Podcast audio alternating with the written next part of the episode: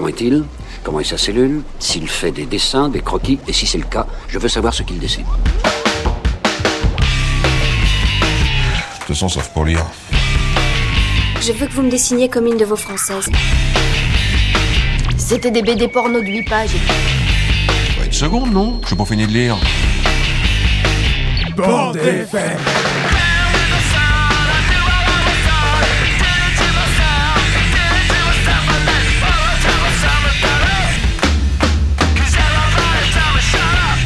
Voulez que je vous dise Un jour, j'ai vu un dessin comme celui-ci. Dans un musée. Oh, c'est intéressant à savoir ça. Moi, j'aime beaucoup lire aussi. À mon avis, c'est extra pour occuper les week-ends. Bonjour à tous, on se retrouve pour la douzième émission de la bande FM. La bande FM, c'est quoi? C'est l'émission de radio qui parle de BD sur Timbre FM en écoute sur le 106.6 à Augan ou sur les plateformes de podcast sur les internets. Aujourd'hui, nous sommes en compagnie de deux personnes, mais vous n'allez pas pour autant écouter l'équipe réserve de la bande FM. Non, non, non, vous êtes en compagnie de l'élite. Autour de la table, en numéro 10, Flo. Et en numéro 6, Jérôme. Salut. Salut les gars. Au programme de cette douzième émission, la LBD, la rubrique où on débat d'une œuvre. Cette fois-ci, on discutera tous les trois des deux volumes de L'âge d'or de Cyril Pedrosa et Roxane Moreille. Dans les deux dernières émissions, nous avons testé le quiz BD. C'est Flo qui nous a concocté les questions cette fois-ci. Espérons que nous ne serons pas trop ridicules, si vous voyez ce que je veux dire. C'est Corentin qui n'a pas pu être présent mais qui souhaitait nous éclairer sur un terme 100% BD et c'est la rubrique dédicace. On parlera de la case fantôme. Flo, tu repars au Québec avec ta chronique. Oui, ce sera une chronique sur la BD du réel et ce sera sur euh, une BD de Guy Delisle qui s'appelle Chronique de jeunesse. Super. Pour ma part, je vous ferai une petite chronique comics sur Joker Killer Smile de Jeff Lemire et Andrea Sorrentino. C'est toi, Jérôme, qui ouvre le bal avec ta chronique BD à papa. Eh bien, bonjour à tous, euh, bonjour les auditeurs, bonjour Flo, bonjour Justine, bonjour la grande équipe euh, technique que nous avons aujourd'hui. Et oui. Eh bien, je reviens vous parler pour la deuxième fois de Cowboy avec Chic Bill. C'est un peu ringard, ces vieux trucs, non? Hé, moi j'aime bien les vieux. La BD à papa. Et voilà, je viens avec euh, aujourd'hui Chic Bill et pas Bill Chic. Donc euh, Chic Bill créé par Tibet en 1954, hein, toujours des vieilleries. Bon, alors aujourd'hui, je suis pas très sûr de moi, de mon choix de chronique pour deux raisons. Alors d'abord parce que je suis pas sûr de la qualité de l'œuvre. Euh, D'habitude, on compare, on entend des critiques, d'autres gens parlent, et là, bah, personne ne connaît quoi. Mais vraiment, j'ai l'impression que personne ne connaît Chick Bill.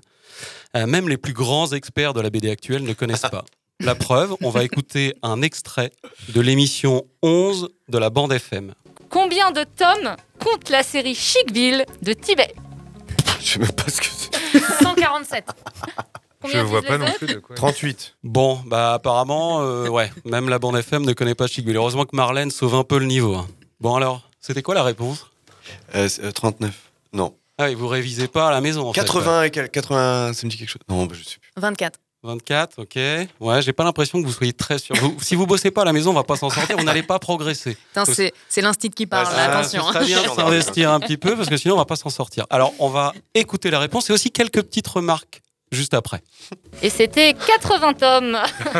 Débuté en 1954 et jusqu'en 2010. Non, vous connaissez pas les, Non. les Chic Bill Moi j'ai lu Non. ça ado, euh, cowboy, tout ça. Chic Bill. Non. Non, je connais Boule et Bill. Et sur quelle Bon. planète vis-tu, Marlène euh C'est sur la BD, Marlène. hein.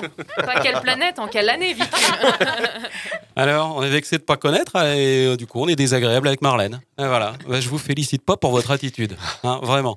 Bon, heureusement que je suis là pour un peu euh, vous apprendre des choses. Bon alors Marlène avait trouvé 80 et moi, après de très longues recherches sur le site spécialisé euh, Wikipédia, je n'ai trouvé que 70 tomes recensés. Bon, mais c'est pas ça l'important. Alors il y a une deuxième raison pour laquelle je ne suis pas sûr de la chronique. C'est parce que j'ai l'impression d'être euh, impudique, de révéler quelque chose d'intime en moi, quelque chose que je n'ai peu ou pas révélé. Qui fait partie de mes plaisirs solitaires. hein. J'ai l'impression de vous révéler quelque chose que je ne devrais dire à personne, car justement, personne n'en parle. C'est presque aussi intime que si je vous révélais que j'ai un troisième téton, que j'ai adoré des sketchs de Michel Leb quand j'étais gamin, que pour mes 11 ans j'ai eu un caniche.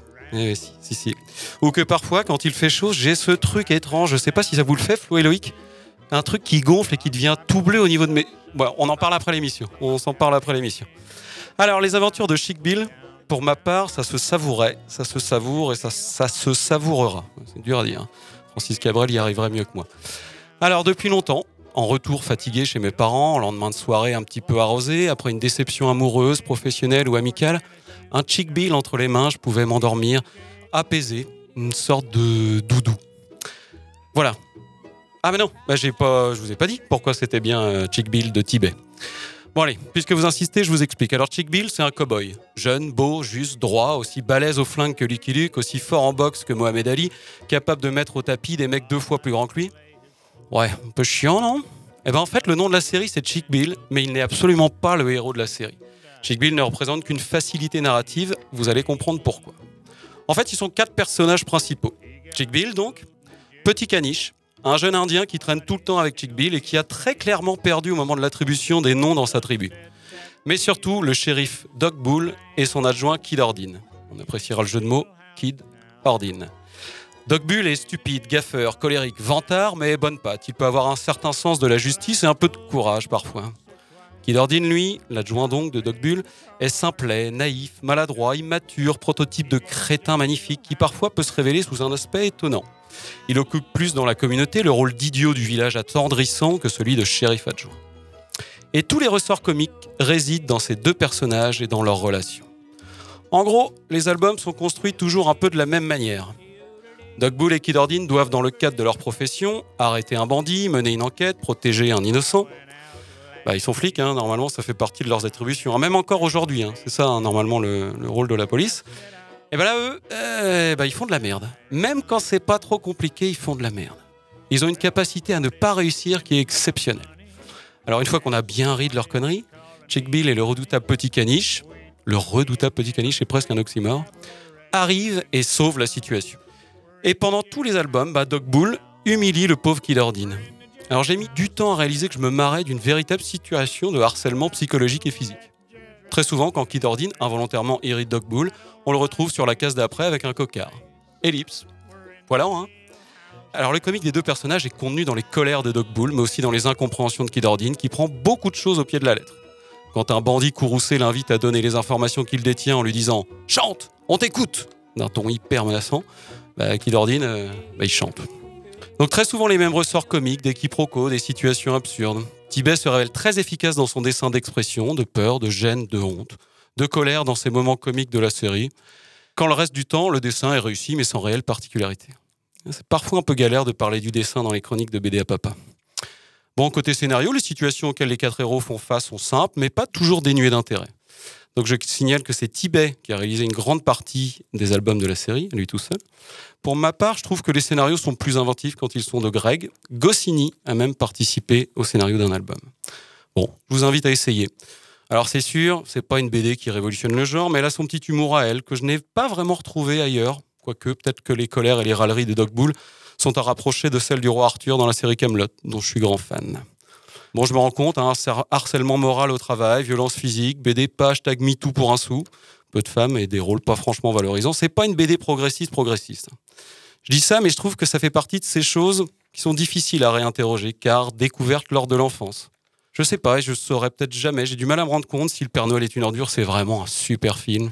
Si La petite Charlotte d'Henri c'est vraiment une bonne chanson. Si Jean-Pierre Papin était vraiment le meilleur footballeur de tous les temps.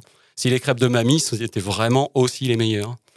Chic Bill, ça a pour moi la saveur de la nostalgie, qui souvent rassure et qui parfois rend un peu mélancolique. On allait au bord de la mer avec mon père, ma sœur, ma mère. On regardait les autres gens comme ils dépensaient leur argent. Nous, il fallait faire attention quand on avait payé le prix d'une location. Il ne nous restait pas grand-chose. Alors on regardait les bateaux, on suçait des glaces à l'eau, les palaces, les restaurants, on ne faisait que passer devant et on regardait les bateaux. Le matin, on se réveillait tôt sur la plage pendant des heures. On prenait de belles couleurs. On allait au bord de la mer. Avec mon père, ma soeur, ma mère. Et quand les vagues étaient tranquilles, on passait la journée aux îles. Sauf quand on pouvait déjà plus. Alors on regardait les bateaux, on suçait des glaces à l'eau. On avait le cœur un peu gros, mais c'était quand même beau.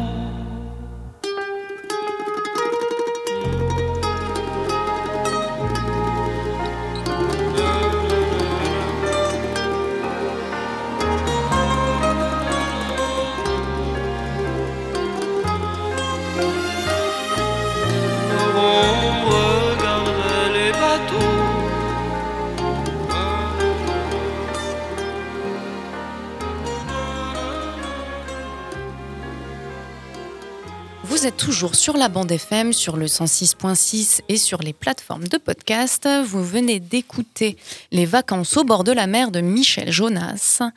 Merci Jérôme pour ta chronique. Est-ce que tu peux rappeler les références, s'il te plaît? Donc, euh, je vous ai parlé de Chick Bill par Tibet, publié aux éditions du Lombard. Merci, et puis on essaiera de s'en souvenir pour euh, les prochaines émissions, si jamais tu nous en reparles. Vous serez retesté de toute façon très régulièrement. C'est comme ça que ça rentre. Je vais, je vais réécouter tous les quiz qu'on a fait pour pas passer pour euh, une ignare. Tout simplement. Et en parlant de quiz, eh ben, on, va, on va en faire un. C'est Flo qui s'y met À jingle. Jingle. Je sais pas. Je sais pas. Je sais pas. Ok, c'est parti. Vous êtes prêts? Euh, non, pas trop, mais. Comment ça marche? On dit son prénom pour euh, prendre la Euh, parole? Vous Ah êtes ouais. que deux, alors je pense que. Ah, même pour l'auditeur, ouais, peut-être. On va dire que vous dites votre prénom. D'accord. Donc, euh, il y aura 10 questions. Il y en a où je vais préciser la façon de répondre, vous allez comprendre. Il y a des, D'accord. des, des dates. euh, Tu des- vas voir, Ah, ne pose pas trop de questions. Je vais flipper en tout cas. Première question. Dans ces trois BD, laquelle n'a jamais eu le prix Ouest France Quai des Bulles? Alors j'ai mis trois BD, il y en a quatre de proposés, excusez-moi.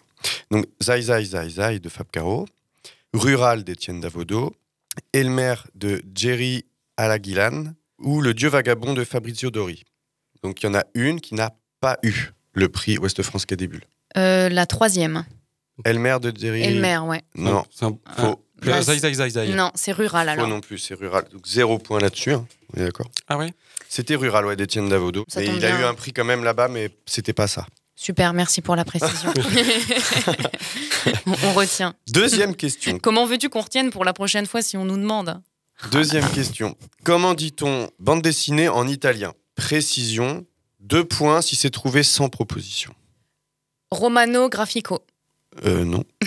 Est-ce que tu auras une proposition C'est deux points si tu, si tu trouves sans proposition. Euh, Faut pas que je me craque là. Euh, euh, Si tu sais pas, tu sais pas. hein. bande dessinate. Ok, tu sais. des- Euh, sinon, un point, donc avec trois propositions. Comico, Diseino ou Fumetto?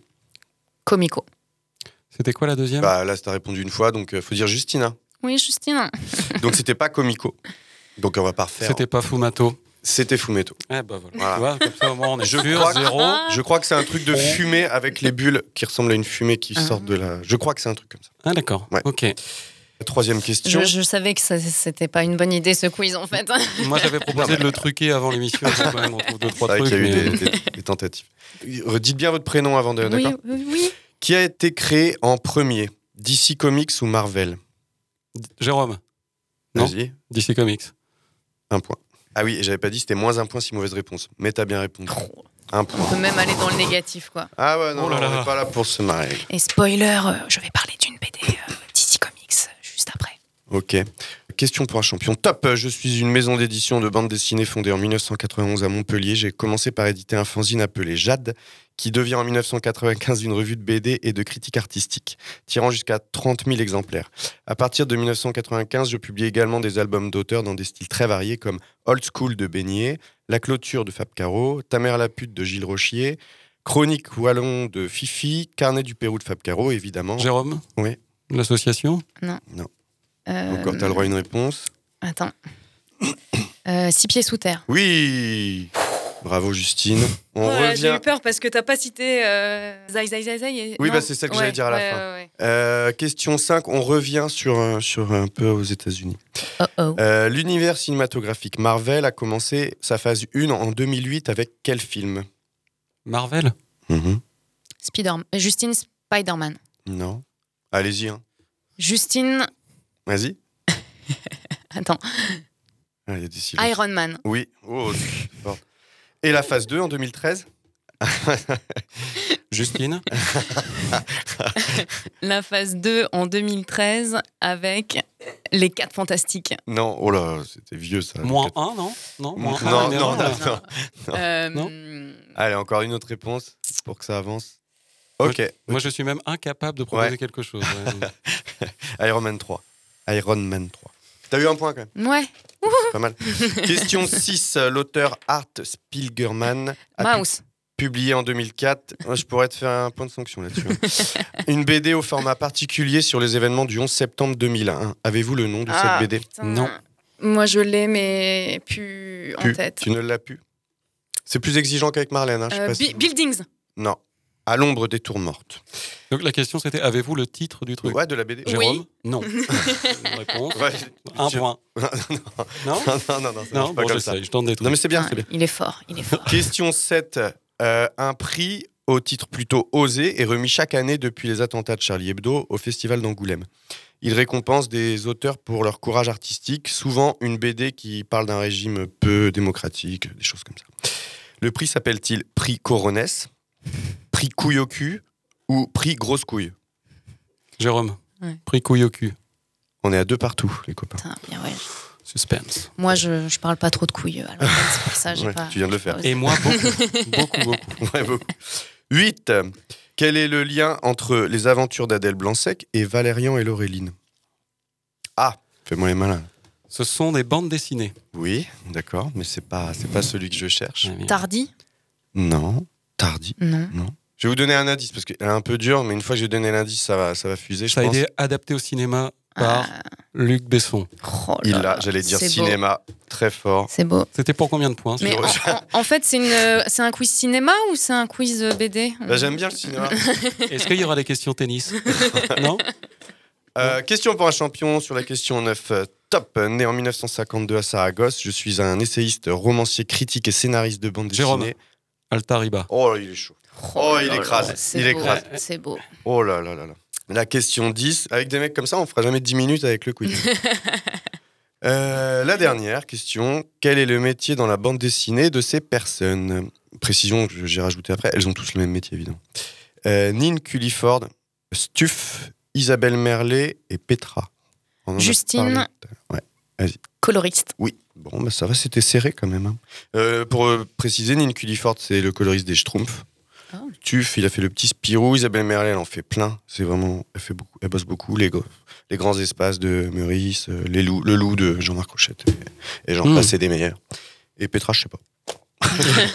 et ben la, la victoire à Jérôme. Ouais Euh, Bravo. 4-7 à 3. 4 jeux à 3. 4 jeux à 3 4 jeux à 3. Ah ouais. Hein, donc on n'a pas un set entier, mais on a quand même. euh, Peut-être voilà. la prochaine fois. Peut-être la prochaine match fois. la prochaine match la prochaine Interrompu par la pluie. Merci. Bravo. Et ben, bravo Jérôme. Je te félicite. C'était euh, Bah, impressionnant. Bravo à toi aussi, c'était un match accroché. on fait le débrief. On fait un petit peu, débrief, Ouais, euh, Ce serait ouais, ouais. intéressant. Ouais, t'es passé devant, je crois, à un moment donné. Ah oui. t'es déçu, euh, me ressaisir. et, ouais, ouais. Un match ne, ne peut pas se terminer nul, donc euh, bravo, j'admets ma défaite. Tu t'inclines? Je m'incline. Je ne sais pas qui fera le quiz la prochaine fois, mais euh, peut-être Jérôme. Ah bon? Ah, le Euh, gagnant, le gagnant, bah, c'est pas bête. Le gagnant, peut-être, pas ouais. bête. Mm. Tu avais gagné la dernière fois, du coup, Flo? Ah oui, en plus, là, le, Ah oui la- le deuxième quiz, oui, j'avais gagné. Ah oui, ok. Bah, je veux bien, bah, ça va être des vieilleries, hein, ça va être des, trucs, bon. de, des trucs de brocante. Hein, Ouais, ouais, alors, ça- Bah, ça sera l'occasion pour toi de nous bâcher encore une fois avec euh, toutes nos réponses. Et ça me fera très plaisir. Voilà. Eh ben merci pour, euh, pour ce quiz. On va passer à la chronique comics.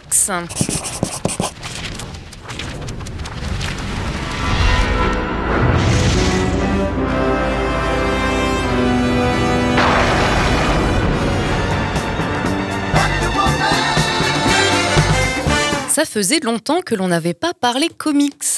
J'en ai lu pas mal ces derniers temps, mais pour autant, il m'a été assez facile de choisir celui que je vais vous présenter aujourd'hui. On ne va pas parler de n'importe qui, probablement un des plus grands méchants de l'histoire des comics, le Joker. Attention. Alors des histoires autour du Joker, c'est pas ce qu'il manque. Il y a des chefs-d'œuvre comme Batman the King Joke d'Alan Moore ou Joker de Brian Azzarello, mais aussi des histoires bien moins construites, selon moi, mais dont je tairai le nom. Des récits comme celui-ci, percutants et efficaces, c'est assez rare, en tout cas de mon point de vue, et ça fait un bien fou. Aujourd'hui, je voulais absolument vous faire découvrir Joker Killer Smile de Jeff Lemire au scénario et d'Andrea Sorrentino au dessin. Un comics édité chez Urban Comics. Si vous êtes des inconditionnels de cette émission, et j'en suis sûre, vous vous souvenez de ce duo de choc. Et oui, ce sont eux-mêmes qui ont réalisé Gideon Falls, série dont je parlais dans la toute première émission de la bande FM. Allez l'écouter, elle est, géniale. Dans Joker Killer Smile, on suit Ben, le psy du Joker, qui tente désespérément depuis plusieurs années d'analyser le Joker et de le soigner, en vain, bien entendu. Et évidemment, c'est la descente aux enfers. À noter que c'est un comics édité dans la collection Black Label de chez Urban Comics. C'est une collection assez particulière car elle reprend les récits les plus dark de chez DC Comics, comme Kingdom Come de Mark Wade ou Punk Rock Jesus de Sean Murphy. Ça donne donc la couleur. En parlant de couleur, on retrouve Belair à la couleur et Andrea Sorrentino au dessin, qui a œuvré principalement avec Jeff Lemire sur la série Gideon Falls, comme j'ai cité plus tôt, mais aussi sur un run de Green Arrow et Old Man Logan, entre autres.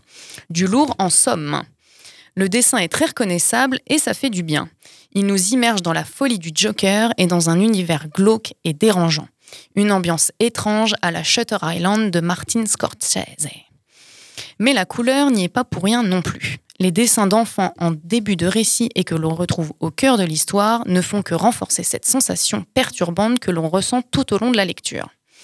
Avec Jeff Lemire au scénario, c'est le moins qu'on pouvait attendre. Il nous livre un Joker toujours plus cruel et qui n'hésite pas à profiter des faiblesses de ceux qui tentent de l'aider coûte que coûte.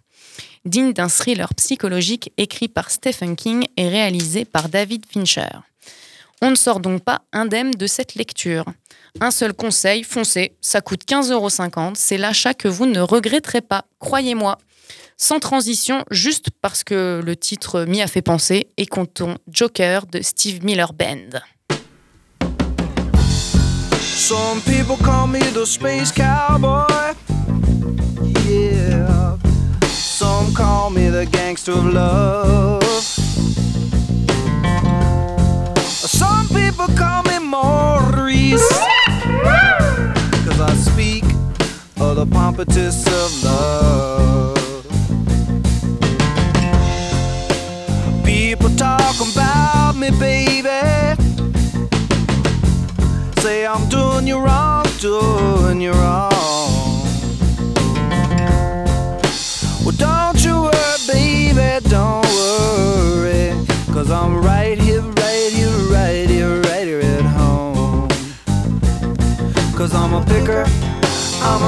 I'm a lover and I'm a sinner.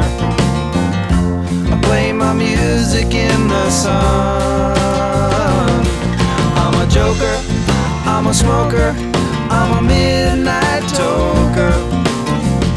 I sure don't want to hurt no one. I'm a picker, I'm a grinner, I'm a lover, and I'm a sinner my music in the sun.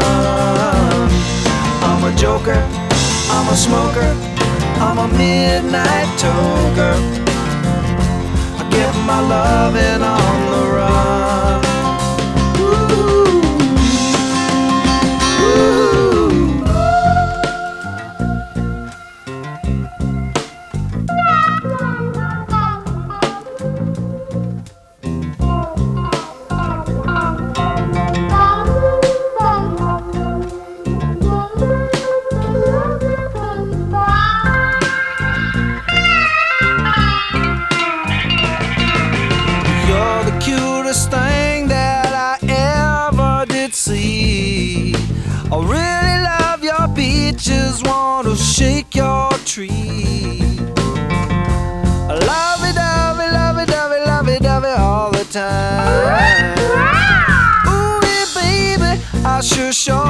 good time. Cause I'm a picker, I'm a grinner, I'm a lover, and I'm a sinner. I play my music in the sun. I'm a joker, I'm a smoker, I'm a midnight toker. I get my loving on the run.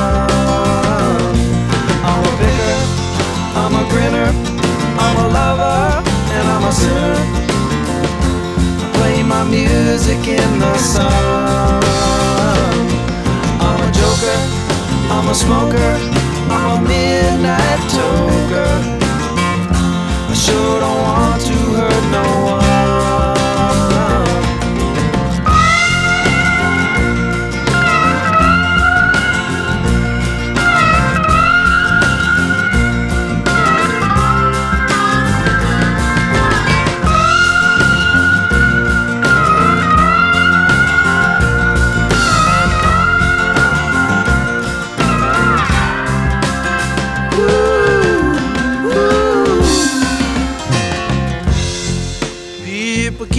Talking about me, baby.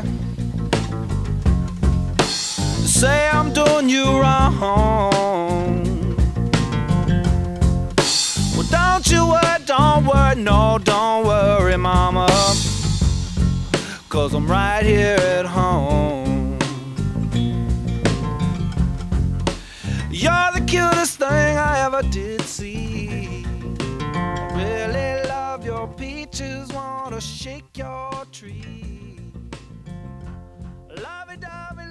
Vous êtes toujours sur la bande FM sur le 106.6 et aussi en écoute sur les plateformes de podcast.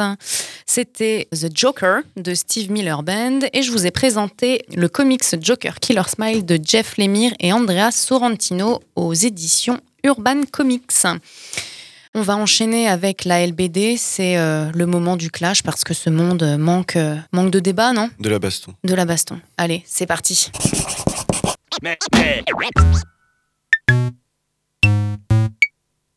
Avec le LBD, ils peuvent tirer, je crois, sur les bras. Je crois qu'ils peuvent tirer, je suis pas tout à fait sûr, sur cette partie-là et sur les membres inférieurs du corps. Et là, c'est c'est- là, c'est dangereux. Et cette arme, elle est dangereuse. Donc, elle est puissante.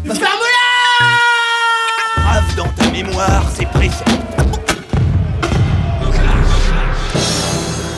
Round 4, fight Laisse parler quand même. Ta gueule Toujours aussi efficace ce jingle, je trouve. Ça date un peu, ça commence à dater, mais c'est toujours euh, aussi, euh, aussi percutant. Aujourd'hui, on va parler de l'âge d'or de Cyril Pedrosa et Roxane Moreil. Je sais pas comment va, quelle tournure va prendre le débat. Je sens que Flo, toi, t'as envie de, t'as envie de commencer, quoi. Je- oui, euh, en fait, euh, c'était très attendu quand même. En tout cas, quand le tome 1 il est sorti, beaucoup de gens apprécient le travail de Pedrosa. C'est quand même un de À- nos à auteurs juste majeurs. titre. Ouais. Et euh, le 1 était bien d'ailleurs. On a attendu longtemps, je trouve, déjà pour le 2. Il y a eu combien de temps entre les deux? À 8 ans, quand même. non, je sais- non, non, je crois que c'était un an. quoi. Il faut vérifier les réponses du quiz parce que je suis pas sûre que ce soit. Non, non, c'était euh, c'était un an, je pense, une saison, tu vois, ils ont fait patienter. Ça doit être Noël et Noël de l'année d'après, quoi. Ou la rentrée littéraire, je sais pas. Mais en tout cas, et je, je suis pas le seul, après les gens sont pas là en plateau, mais je sais que beaucoup de gens comme moi on- se sont dit Ah, euh, Le 2 est un peu pas bâclé, mais un petit peu, euh, comment dire, ça, ça, aurait, ça aurait très bien tenu dans un seul euh, truc, quoi. Ça fait, parce que c'est presque comme si t'avais euh, la, juste la fin d'une BD en plus. euh. Que le 1 pose l'histoire et que le 2 n'est juste là que pour la. Déjà, il est plus et- court, on le voit là, il est, plus, il est, il est moins épais. Et puis, moi, je, je pense que c'est euh, sûrement à la signature, quoi. Ça sent le truc. euh, Par contre, vous en faites deux, les gars. Enfin, tu vends deux fois plus, Je du pense coup. que c'est la maison d'édition qui a, Bah, qui a un je- petit je- peu forcé non, le- mais je- le- les choses. Je- J'imagine, je, enfin, je, je sais pas, mais peut-être pas. Peut-être c'est eux aussi qu'on dit euh, c'est mieux si on en a deux. Mais quand j'ai lu le 2, j'ai eu cette impression en fait d'un truc euh, euh, qu'on aurait pu tenir dans une seule BD, qu'on nous a. Enfin, tu vois, il y avait rien de nouveau. Enfin, je sais pas comment dire. euh, Alors- vois, je sais pas pour vous. hein. Après, Bah ouais, c'est ça. Je pense que est-ce que c'est pas intéressant de revenir un petit peu sur l'histoire aussi Oui. pour euh, justement compléter ce que tu es en train de dire? Moi, pour être tout à fait honnête, je n'ai lu que le premier. Ah, bah, J'ai pas encore eu l'opportunité de lire le, le deuxième. En tout cas, moi, sur le, le premier, comme tu disais, c'était quelque chose qui était hyper attendu.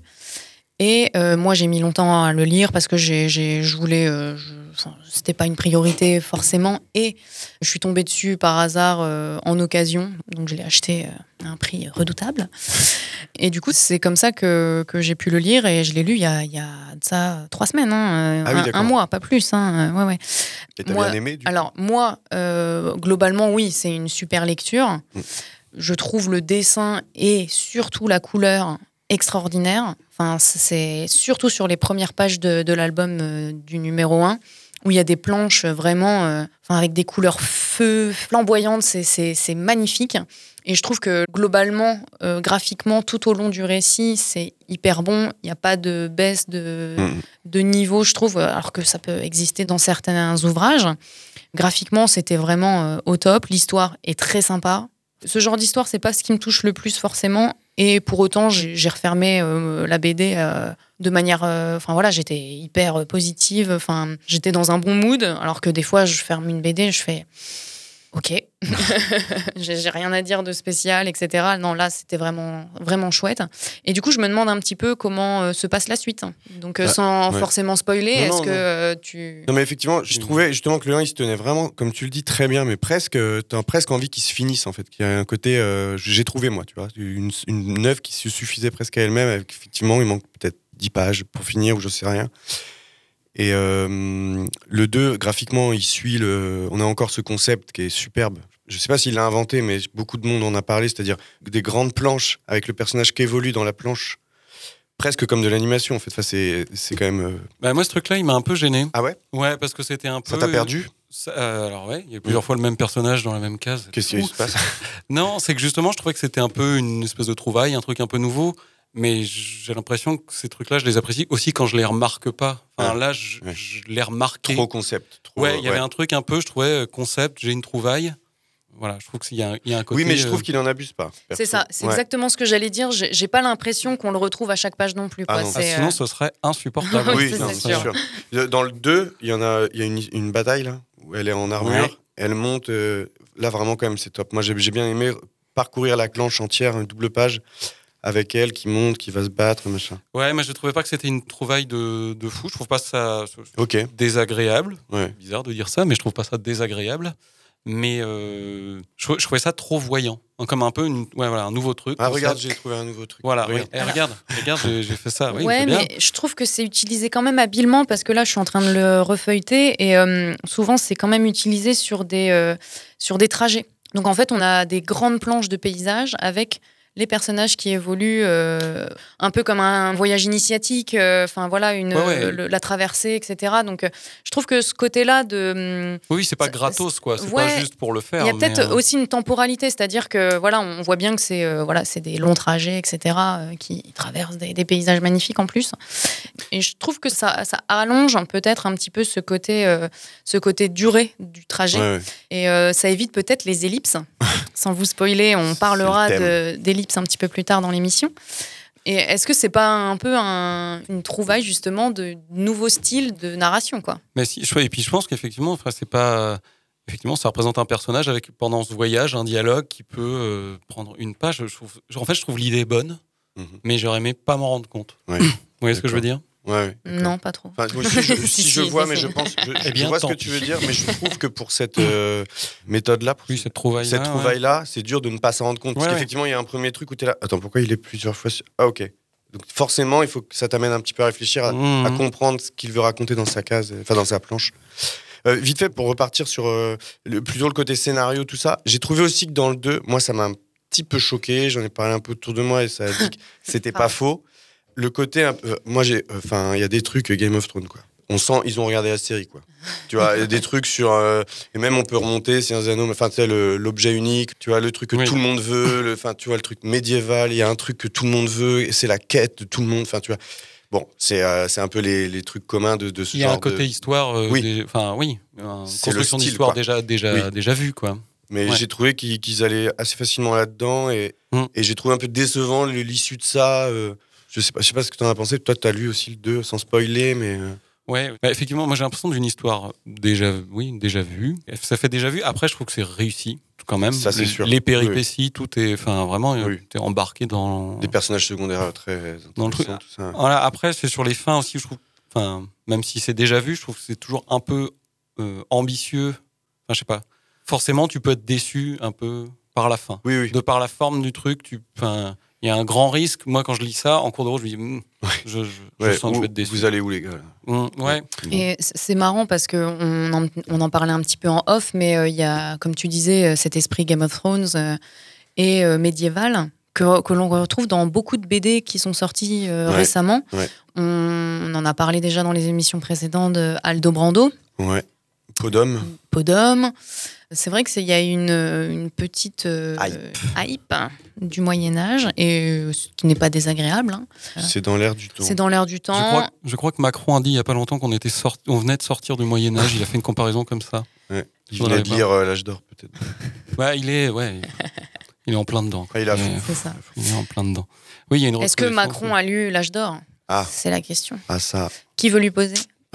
Eh ben, on l'appelle. C'est parti. Interview, interview direct. Non, ben, euh, on va pas se mentir, hein, c'est une très bonne BD. Non, on, a, oui. on a essayé de trouver Non, mais- des, des défauts hein, pour, euh, pour en parler.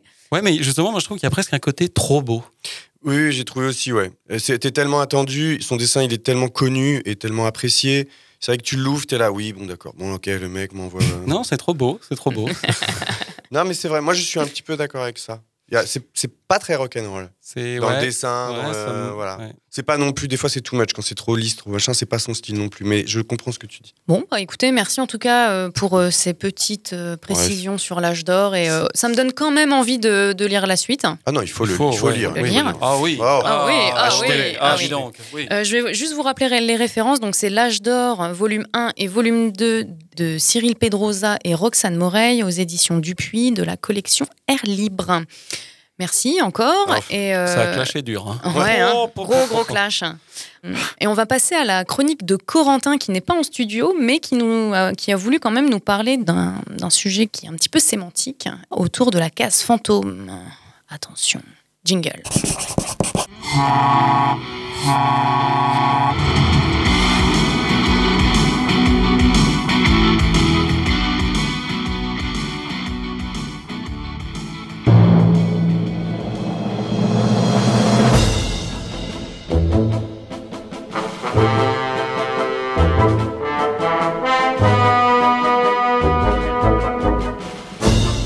Je voudrais vous parler de ce qu'on appelle une case fantôme.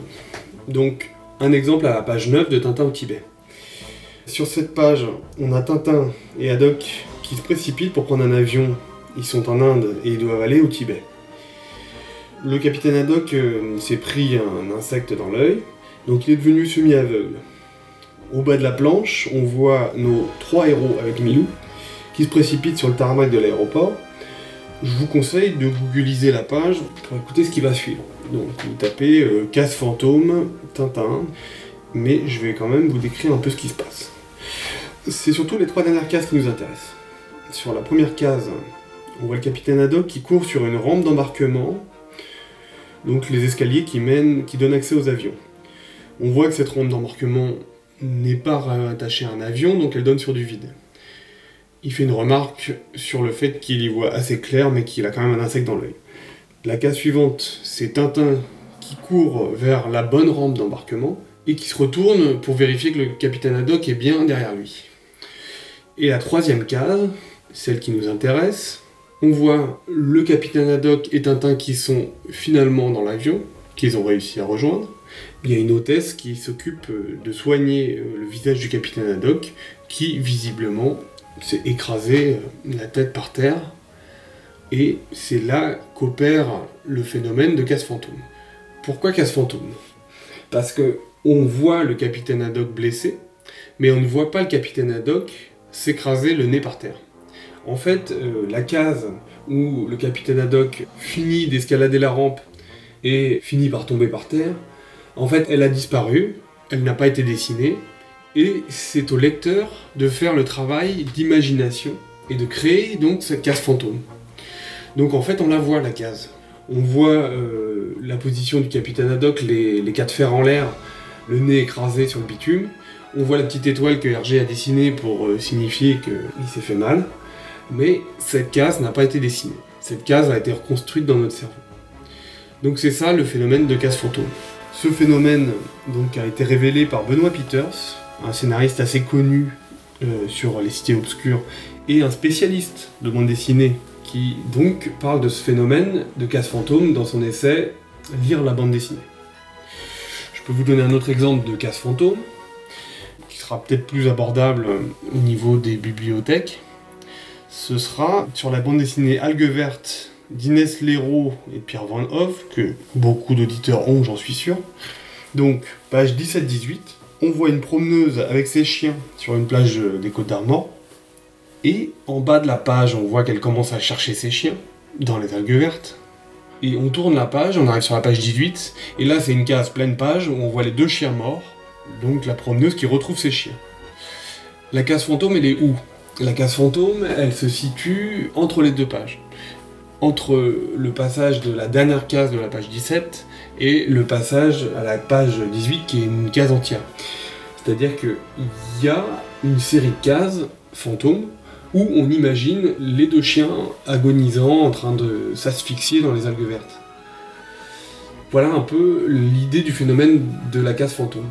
Alors en fait, euh, la case fantôme, c'est un peu un prétexte, quelque chose de manifeste pour parler d'un autre phénomène, disons plus constitutif de la bande dessinée, qu'on appelle l'ellipse.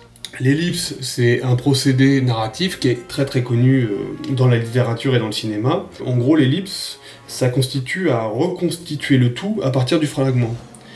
Donc, combler les vides, en quelque sorte. Alors, en cinéma, on peut donner des exemples. Euh, Quand il y a des scènes plutôt charnelles, eh bien, elles sont évoquées, mais on les voit rarement euh, en entier. Ou euh, des scènes très brutales, euh, des scènes de disparition, des scènes euh, de violence, où le méchant est suggéré, mais on ne le voit pas. Et donc, en fait, le principe de l'ellipse, c'est de donner un morceau, créer du vide, et le vide créé permet de reconstituer par imagination ce que l'auteur a voulu transmettre au spectateur ou au lecteur.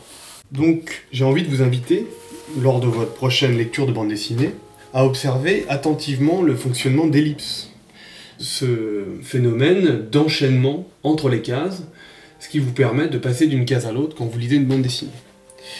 Donc c'est un phénomène inconscient, assez naturel pour nous au niveau de la lecture, et on s'en rend pas vraiment compte. Mais si on commence à y prendre attention, d'ailleurs quand on lit un manga, on en prend conscience, parce qu'on lit souvent à l'envers, et ça devient un peu plus difficile, et du coup on se rend compte un peu qu'il y a une gymnastique d'enchaînement. Je vous invite donc à observer comment les cases s'enchaînent et quels sont les procédés qui sont à l'œuvre. Et pour conclure, euh, je vous laisse méditer sur cette citation de Scott McCloud. Si les icônes visuelles constituent le vocabulaire de la bande dessinée, l'ellipse en est la grammaire. Merci et à bientôt.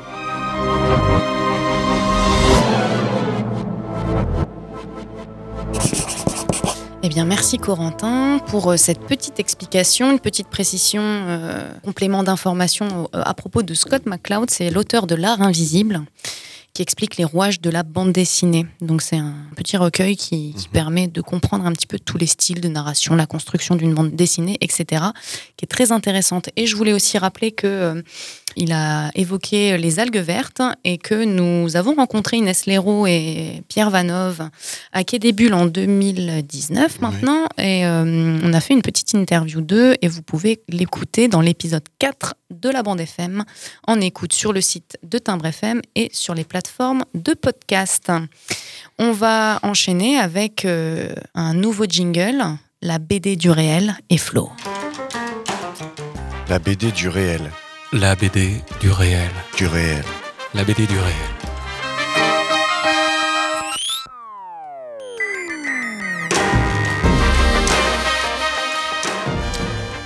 Eh ben, moi, j'ai envie de vous parler de la dernière BD de Guy Delisle. Elle s'appelle Chronique de jeunesse et elle raconte les quelques saisons qu'il a effectuées pendant sa jeunesse dans l'usine où travaillait son père, qui était ingénieur. Le petit Guy, lui, va y faire l'ouvrier. C'est une usine où on fabrique du papier pour les journaux, à Québec, au Canada. Et lorsqu'on y suit l'auteur, nous sommes au début des années 80. C'est une usine encore un peu dans son jus, avec de grosses machines, plein de fumée, beaucoup de bruit. On la découvre en même temps que le protagoniste, et ce qu'il y découvre, c'est avant tout un monde d'adultes. Un monde d'hommes. Les ouvriers sont rudes pour la plupart et ne lui font pas de cadeaux. Il découvre l'ennui et le temps qui paraît ne pas avancer. Toute personne ayant travaillé en usine comprend ce concept de temps qui n'avance pas. Il découvre les différences entre les ouvriers grande gueule, se moquant un peu de la sécurité, parlant beaucoup de cul facilement, et les ingénieurs toujours occupés, toujours casqués et en chemise-cravate, dont, ne l'oublions pas, son père fait partie. Ce travail qu'il effectuera durant trois étés, c'est le moment où il sort de l'enfance, où il se confronte au monde, où il rentre dans une forme d'utilité, qui plus est une utilité rémunérée. Mais ce qui est frappant dans cette BD, c'est encore une fois le rapport au père. Et je n'invente pas, c'est vraiment son père, qui n'habite plus avec le reste de la famille, et Guy le voit très peu. C'est paradoxal car il travaille dans cette usine grâce à l'entremise de son père. D'ailleurs, parfois il le croise entre deux immenses machines comme un fantôme, sans parfois être même sûr que c'est bien lui. Il a l'air fasciné de le voir, mais n'ose pas y aller. La rencontre se fait et elle est touchante, tendre. Son papa a l'air d'être quelqu'un de déjà parti, déjà autre part. Le petit Guy s'en rend compte et profite peut-être de ces années de transition pour faire le deuil d'un père peu présent et focalisé sur son travail. Tout se lit très bien, comme à son habitude. Guy Delisle réalise une BD fluide, un brin cartoon. On est vraiment plongé dans l'ambiance de l'usine. À noter l'utilisation du noir et blanc agrémenté de l'orange qui vient mettre le focus sur son personnage et sur la fumée de l'usine. Comme pour encore mieux illustrer cette enfance qui s'en va en fumée dans ce travail d'été. C'est aussi durant cette période que l'auteur se forge ses goûts bédéphiles en allant à la bibliothèque. C'est aussi à ce moment-là qu'il est accepté dans une école d'animation. Bref, l'auteur nous raconte avec beaucoup de tendresse une partie de lui, d'un moment charnière dans la vie de toute personne, ce moment où on doit aller vivre par nous-mêmes, même si ça passe par l'usine à papa. Et je voulais vous envoyer un morceau de Casseur Flotteur prend des pièces. J'ai jamais voulu jouer les hippies. Je vis bien moins d'amour et d'eau fraîche que de films de boules et de whisky. Je parle pas d'éclater des truffes à midi. Je parle du minimum vital qui fait qu'à 16 ans je me suis dit. Va falloir être réaliste, va falloir trouver des thunes avant de devenir un vrai artiste. Prends des pièces, prends des pièces, prends des pièces. Les poulets défilent en barquette sur un tapis roulant. Pas besoin du brevet des collèges pour comprendre ta vie fout le camp. Assis tout le temps, t'as l'impression que le temps s'arrête. T'as qu'une seule pause pour pisser, donc tu fumes ta clope en cachette. Des plumes, des coupes en balles, plastifie transpalette. Pour éviter de craquer, pense à des trucs cool dans ta tête. Jusqu'au jour où cette question t'effleure l'esprit. Quelle différence entre ceux qui bossent à l'abattoir et les tueurs en série? Prends des pièces. Prends des pièces. Téléphoner pour une banque sous un faux blaze. Arnaquer les petits vieux, leur demander de cocher la bonne case. Ou refourguer des bagnoles d'occasion. Claquer ta première paye dans un costard comme un pauvre naze. Ou vérifier les prix, faire passer les codes barres. Supporter les plaintes pour les filles, les tchatchs des connards. Ou errer sur les trottoirs, donner des prospectus. Jeter la moitié, se faire cramer, trouver des fausses excuses. Ah, la poubelle. Prends des pièces. Il avait un couteau. Prends des pièces. Plateforme d'appel, dernier recours quand t'as plus de thunes. Tu te manges 8 heures d'oreillettes par jour, t'as les tympans qui fument. Un client conflictuel, tout ce qui sort de sa bouche dégoûte. Impossible de craquer, ton boss surveille en double écoute. Tu connais tes répliques sur le bout des doigts. Bluff, rassure, mitonne, renvoie vers d'autres services quand tu sais pas. Tu finis ta semaine en léthargie. Tu veux plus jamais décrocher. Ta meuf t'embrouille, t'es H24 sur messagerie. Bonjour, Prends des pièces. Prends des pièces. Tenter de se faire respecter, leur faire leur plat préféré. Essayer d'endormir les sales gosses avec un DVD ou enquêter, prospecter, télémarketer. Avancer dans le questionnaire sans que le sujet t'envoie péter. Ou t'as fait de 9 à 5 déjeuner sur un tas de déchets. Trier les plastiques parce que personne sait dans quel sac les jeter.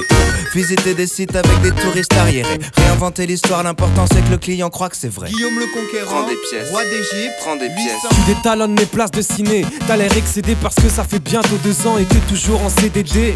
Entre deux séances, supporte une chef d'équipe bien chiante. Fais le vide, empile les boîtes de popcorn par 50. Tu vois pas le bout de la file d'attente, t'es coincé au point vente. Une vieille te demande de quoi ça parle, t'as pas vu le film, invente. Formule les mêmes phrases toute la journée en mode binaire. Rentre chez toi fumé par le stress, en qu'il est somnifère. Prends des pièces, prends des pièces. Retourner des steaks, nettoyer des plaques huileuses. Hanté par l'odeur des graisses, le bip de la friteuse. Décoller des chewing-gums sous des tables miteuses. Laver des classes ennuyeuses, équipées d'une shampouineuse. Ou Hurler, baigner, guigui, churro, chichi. Arpenter les plages traquées par le soleil de midi. Ou supporter les cris, les coups, les bousculades, les guillis. Étouffer sous la chaleur d'un vieux costume de Winnie. Prends des pièces, prends des pièces, prends des pièces, prends des pièces.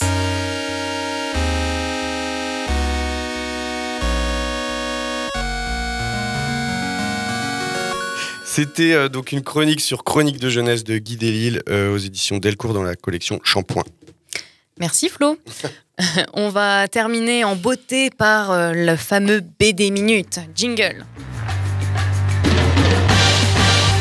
BD Minute. Une minute pour une BD.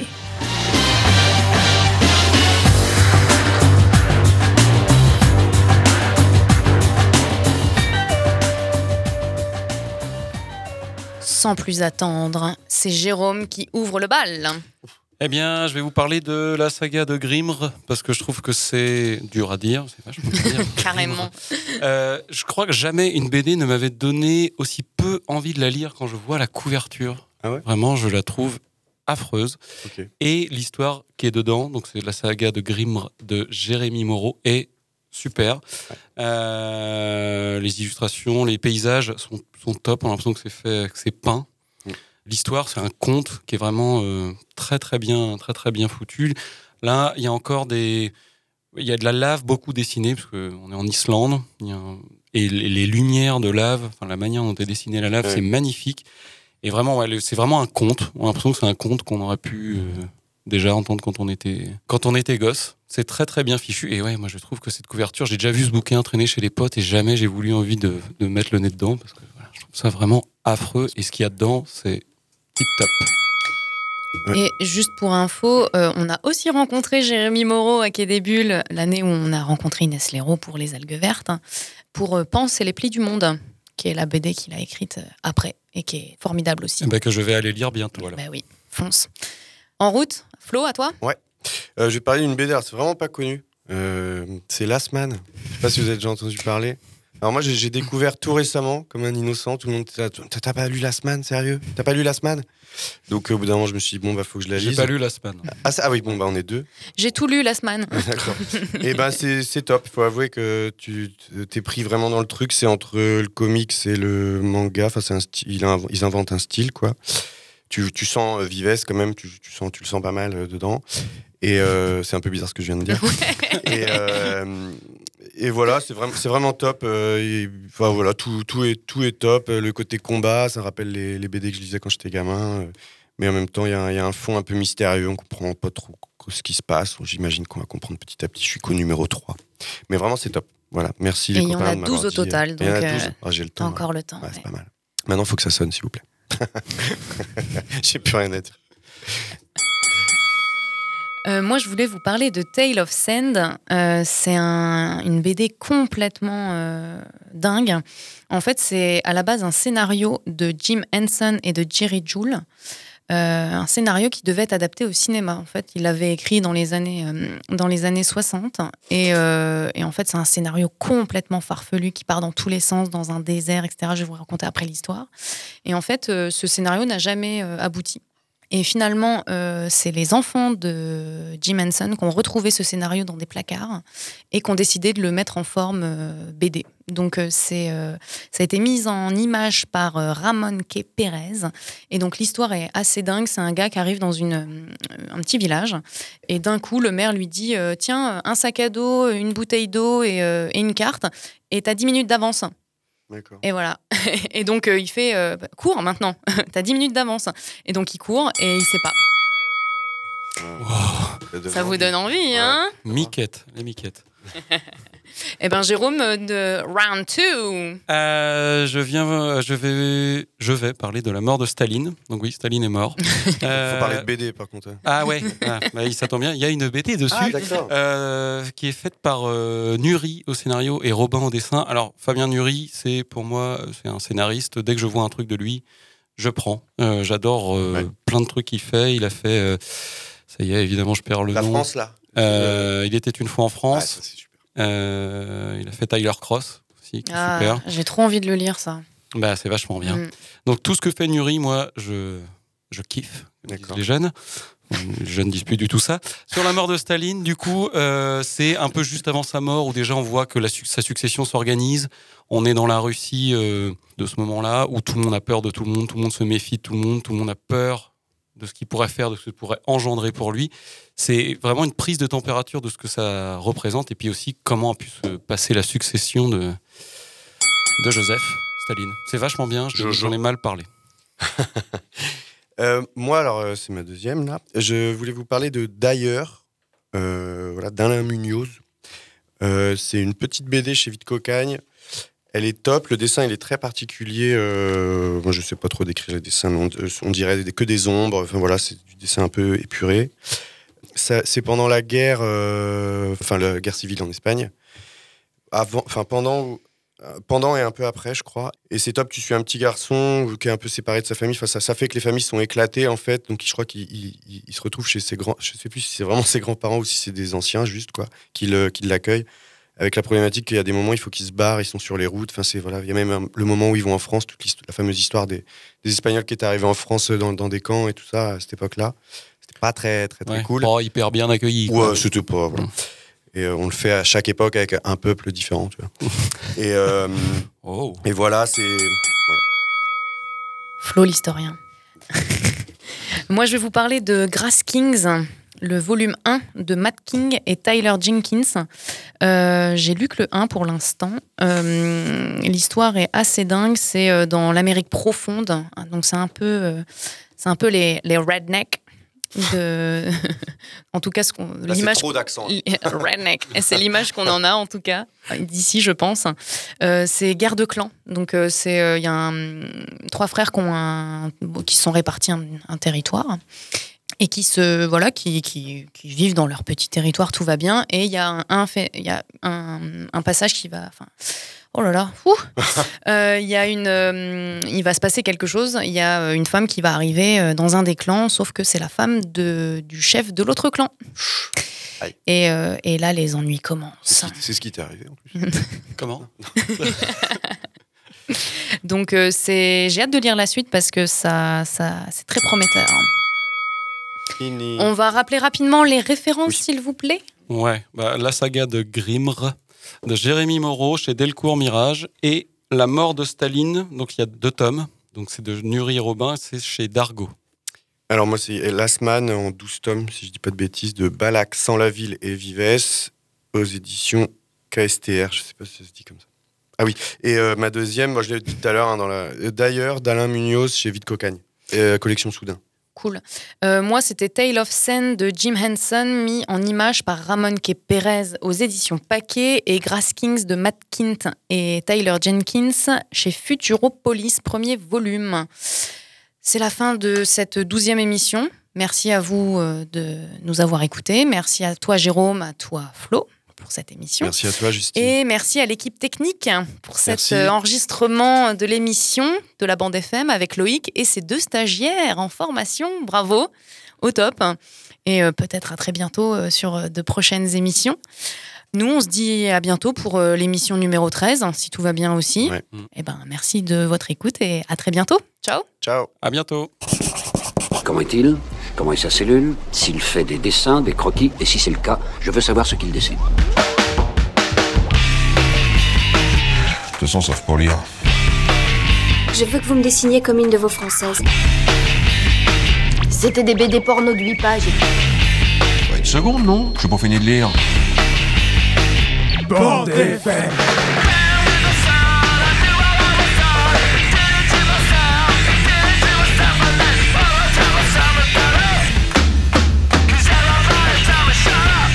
Voulez que je vous dise?